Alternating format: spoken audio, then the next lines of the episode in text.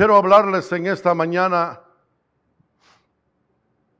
de un tema que tiene que ver con los jóvenes, pero también tiene que ver con los padres. Lo sentimos dejarlo para el día de hoy, para unificar ambos grupos, los jóvenes y los adultos. Y dentro de los jóvenes, obviamente, incluimos a los niños para que los niños no digan, ¿y yo? Pues qué. Sí, cabes acá, hijo. También. Y nosotros los viejitos, también cabes, hermano. Entonces, quiero hablarles de un tema que he estado estudiando por meses. No lo he compartido en nuestra iglesia. Es un tema, valga la redundancia, que tiene 20 temas. Y ese tema tiene que ver con cómo tener encuentros con Dios. En los evangelios, el registro bíblico de la vida de Jesús en los cuatro evangelios, nosotros encontramos milagros ese es un tema precioso. Parábolas. Yo di un mini seminario en Guatemala en una iglesia muy preciosa sobre la parábola del sembrador. Y ese tema es muy, muy, muy precioso. Pero aparte de los milagros, aparte de las parábolas y aparte de los sermones de Jesús registrados en los evangelios, encontramos por lo menos 20 ocasiones en que Jesús se encontró con personas. Y yo le he titulado a esos encuentros, ¿cómo tener encuentros con Dios? Por la razón de que allí encontramos muchos detalles de cómo encontrarnos con el Señor. Muchas claves de cómo encontrarnos con Él.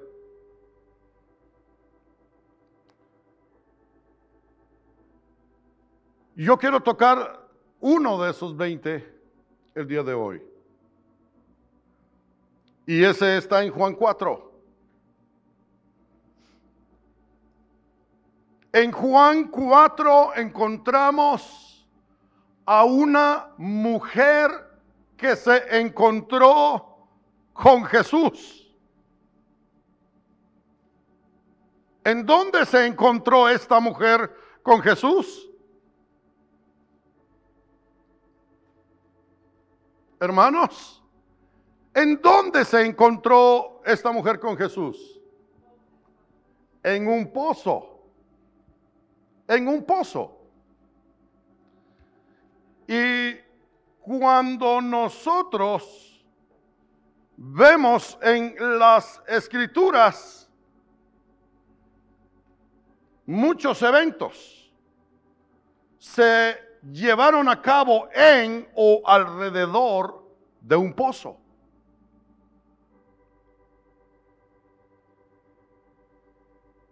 Por ejemplo, y esto es, esto es algo que se repite en la escritura. Cuando Abraham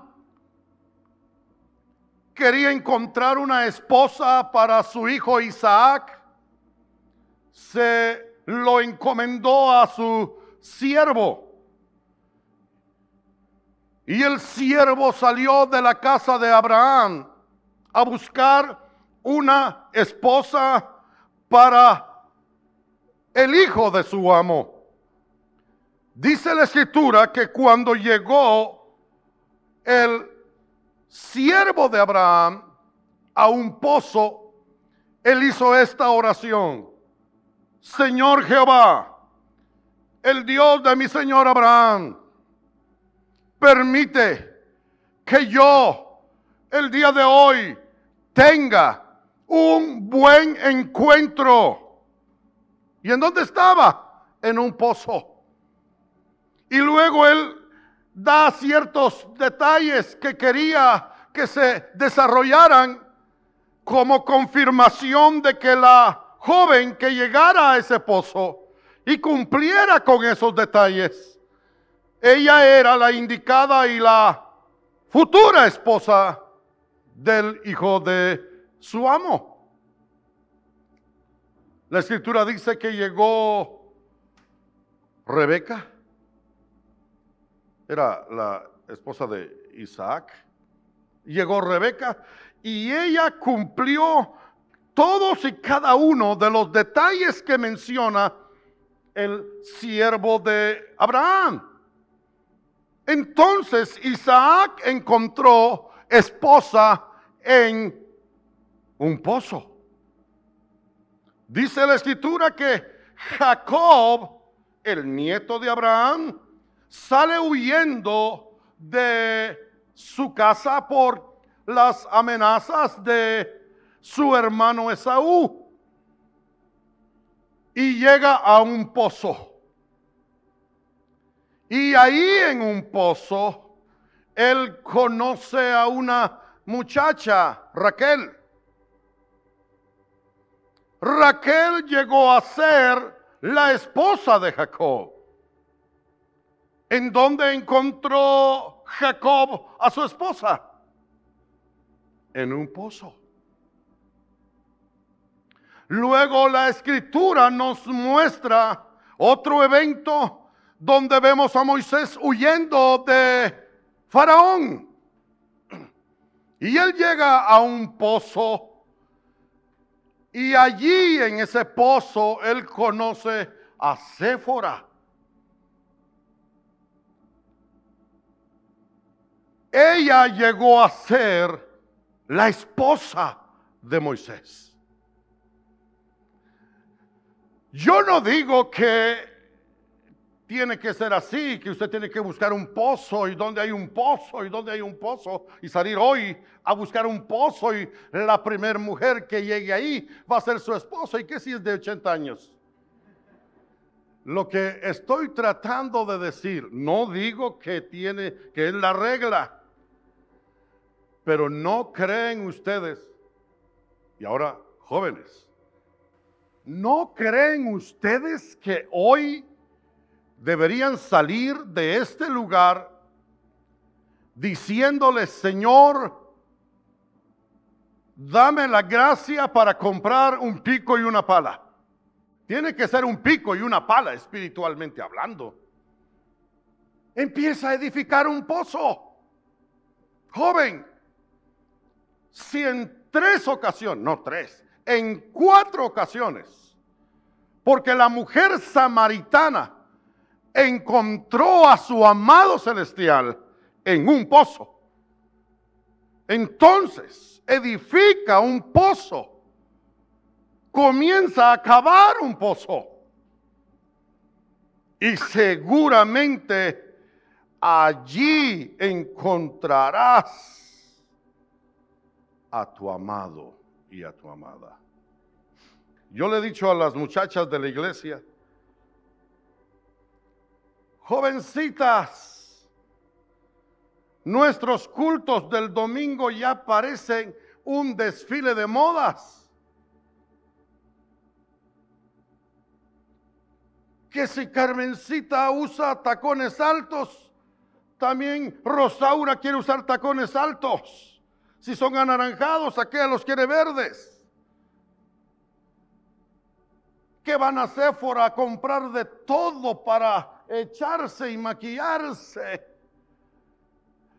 todos los días se pintan el cabello para tratar de impactar a su Moisés, a su Isaac, a su Jacob. Oigan, engañosa es la gracia. Pero si empiezas a cavar un pozo, no necesitas tanto maquillaje. Vas a encontrar a tu amado y a tu amada. Entonces, lo que estoy tratando de decir, hermanos, es que si tenemos un pozo, o sea, hablo de los, de los, de los jóvenes, si tenemos un pozo, ¿qué es tener un pozo? ¿Qué es tener un pozo? Jesús cuando él tenía 12 años, y no es que, bueno, él, la verdad, Jesús vino al mundo a buscar esposa. Él vino al mundo a buscar esposa. ¿Se recuerdan que eh, Jacob pastoreó por una esposa? Entonces Jesús vino al mundo por buscar una esposa. Y él desde un principio dejó establecido, cuando él tenía 12 años, él dijo, en los negocios de mi padre me conviene, me es necesario, pero me es necesario estar. Y yo le decía anoche a los jóvenes, mencionando ese pasaje, lo que Pablo le dice a Timoteo, ninguno que milita, o, sí, o todo aquel que es ah, llamado como un soldado, dice, no se enreda en los negocios de esta vida para agradar a aquel que lo tomó como soldado. Entonces, eh, Jesús está diciendo en dónde nosotros debemos enredarnos o involucrarnos, es el significado de la palabra griega. Involucrarnos en los negocios de nuestro Padre. Él estaba involucrado en los negocios del Padre. En Juan 8:29 él dice, porque el que me envió conmigo está. No me ha dejado solo el Padre, porque yo hago siempre lo que a Él le agrada. Entonces edificar un pozo es involucrarte. Edificar un pozo es hacer siempre lo que a Él le agrada. Edificar un pozo es buscar agua para darle de beber a Él. Porque Él tiene sed de adoración. Se lo dijo a la mujer en Juan 4. Pero muchas veces no edificamos un pozo porque hay muchos conflictos en nuestros corazones. La mujer cuando vio a Jesús y Jesús le dijo, mujer, dame de beber. Lo primero que le dijo es, ¿cómo tú, siendo judío, me pides a mí, que soy samaritana, de beber? Jesús, desde un principio, cuando él sale, dice allí en el verso número 3 de Juan 4, salió de Judea y se fue otra vez a Galilea. Pero Jesús, para llegar de Judea a Galilea, no quiso hacer el viaje como comúnmente lo hacían todos los judíos. Los judíos evitaban pasar por Samaria. Ellos cruzaban el, río Jordán y daban la vuelta, entraban otra vez por el río Jordán y llegaban a Galilea. Jesús sabía que el camino más corto entre un punto y otro es la línea recta caminar recto. Y dice, salió de Judea. Porque Jesús sabía, miren hermanos, Jesús llegó a ese pozo porque sabía de antemano que la mujer no lo iba a rechazar. Él sabía de antemano que esa mujer iba a abrir su corazón. Él sabía de antemano que el corazón de esa mujer se iba a quebrantar. Él sabía que el corazón de esa mujer necesitaba sanidad y él tenía el ungüento para sanar ese corazón. Entonces él se encamina hacia Galilea y la Biblia dice, y le era necesario pasar por Samaria. Y a mí me llamó la atención dos palabras. Primero salió. La palabra salió es una palabra muy fuerte en griego. Y es la palabra abandonar. Jesús abandonó Judea. Jesús abandonó Jerusalén. Jesús abandonó el templo en Jerusalén. Porque sabía que se iba a encontrar con gente que iba a responder a su llamado, que iba a responder a su palabra en un pozo. En un pozo. Y la segunda palabra le era necesario. Si usted busca esa palabra necesario en los evangelios en relación con Jesús, Jesús la usó muchas veces o varias veces. Él sabía que le era necesario pasar por, por Samaria. Y cuando la Biblia dice que le era necesario pasar por Samaria. Me hace entender a mí que Jesús tenía un plan, que Jesús tenía un propósito, que Jesús tenía una agenda. Jesús no se inventaba salidas. Jesús miraba el plan que ya había sido diseñado por el Padre Celestial. Él sabía que había un plan eterno. Él sabía que había un plan divino. Y en base a ese plan, Él estaba moviéndose para pasar por Samaria. Y yo creo, hermanos, en esta mañana, que el Señor está diciéndonos, que edifiquemos un pozo, porque es su plan eterno, su plan divino, y Él quiere que usted y yo desarrollemos ese plan. Escuchen, padres, nosotros muchas veces nos preocupamos por nuestros hijos, máxime cuando ya los vemos crecidos. ¿Cómo así? Lean conmigo, estamos en Juan 4. Verso 12, por favor. Dicen amén cuando lo encuentren.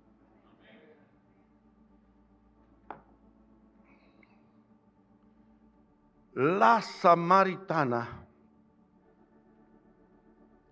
le dice a Jesús, ¿acaso eres tú mayor que nuestro, ¿qué dice? Que nuestro Padre. Padre, que le había dado Jacob a sus hijos como herencia. Estamos más preocupados por una carrera secular y no estoy en contra de eso. Mi hijo estudió la universidad en casa. Pero a veces nos preocupa más lo que ellos van a hacer delante de los hombres.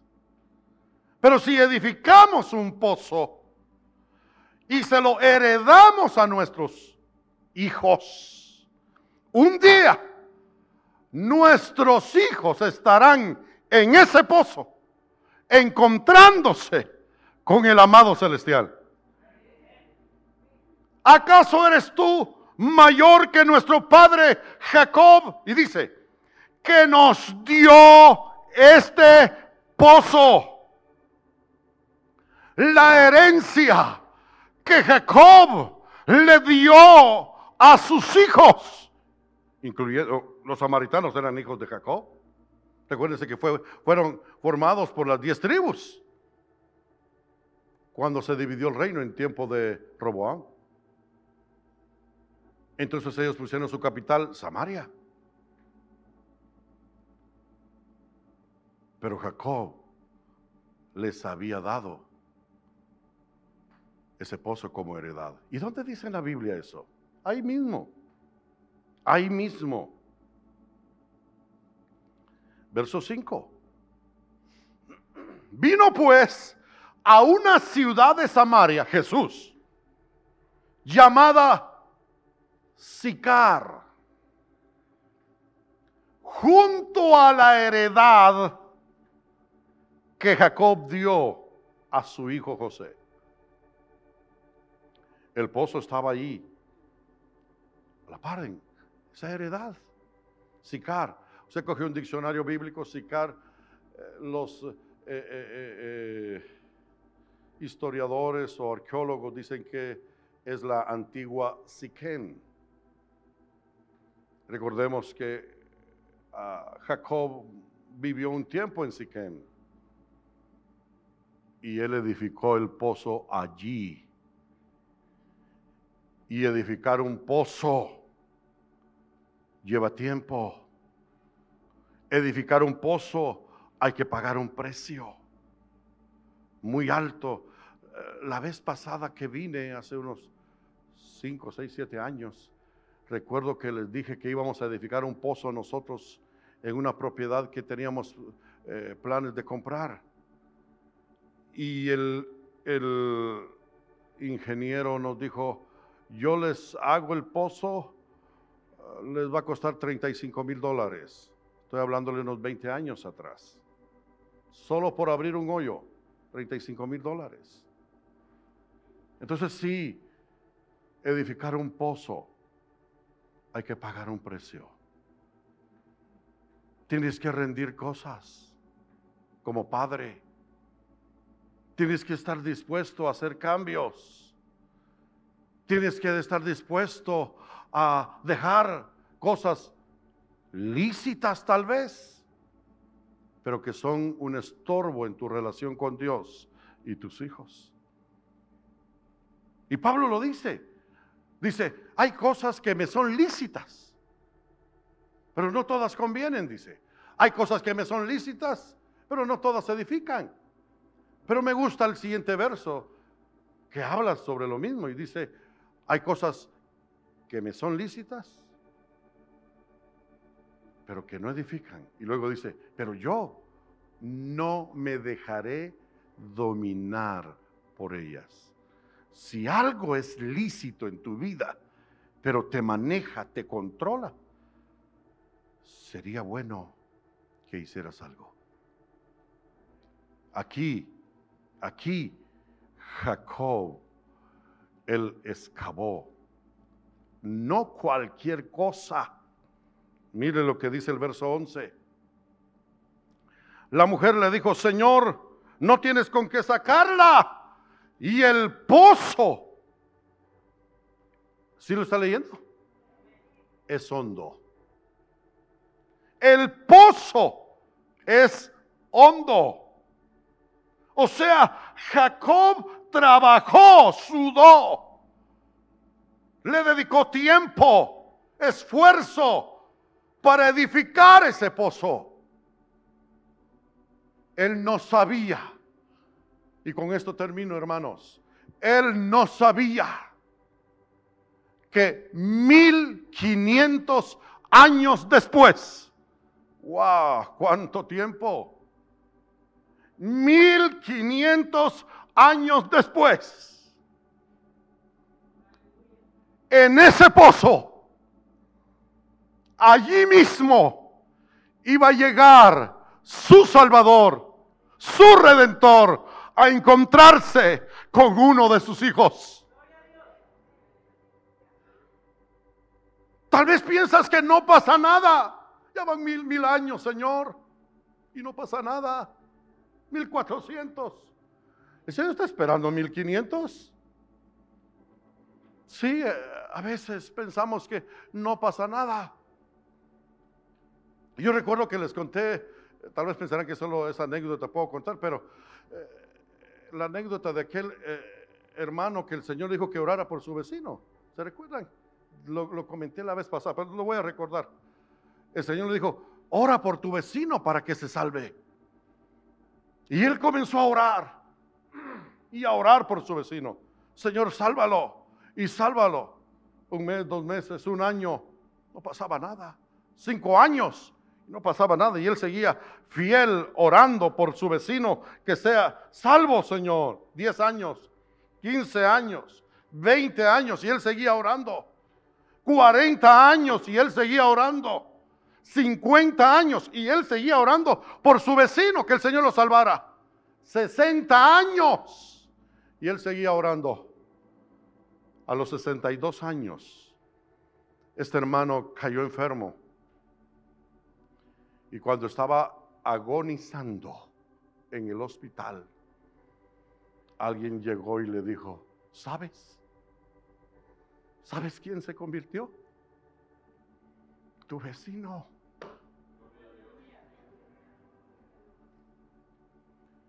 No te desesperes. El Salvador ya diseñó el tiempo para encontrarse con los tuyos. Solo edifica el pozo. Profundízalo. No lo dejes encimita en la superficie. Porque una sacudida y ese pozo cae. Edifícalo profundízalo. Y el corazón de tus hijos será cambiado. ¿Por qué digo esto? Porque la mujer salió corriendo del pozo y fue a la ciudad y les dijo, vengan en el pozo que nos dejó nuestro padre llegó un hombre que me ha dicho todo lo que yo he hecho. ¿No será este el Cristo? ¿No será este el Mesías que hemos estado esperando? Y la multitud salió.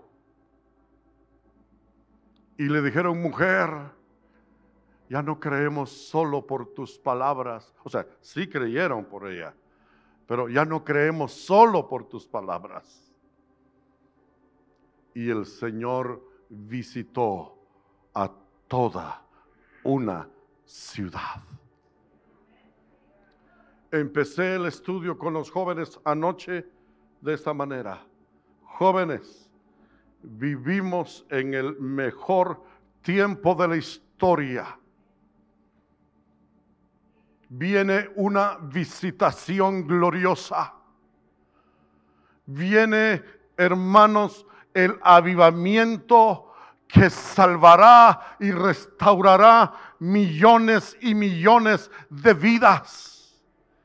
Pero serán usados aquellos que invirtieron tiempo, que se despojaron de sus cosas terrenales para edificar un pozo. Un pozo de agua viva que sació la sed del amado celestial. ¿Quieres tú edificarlo?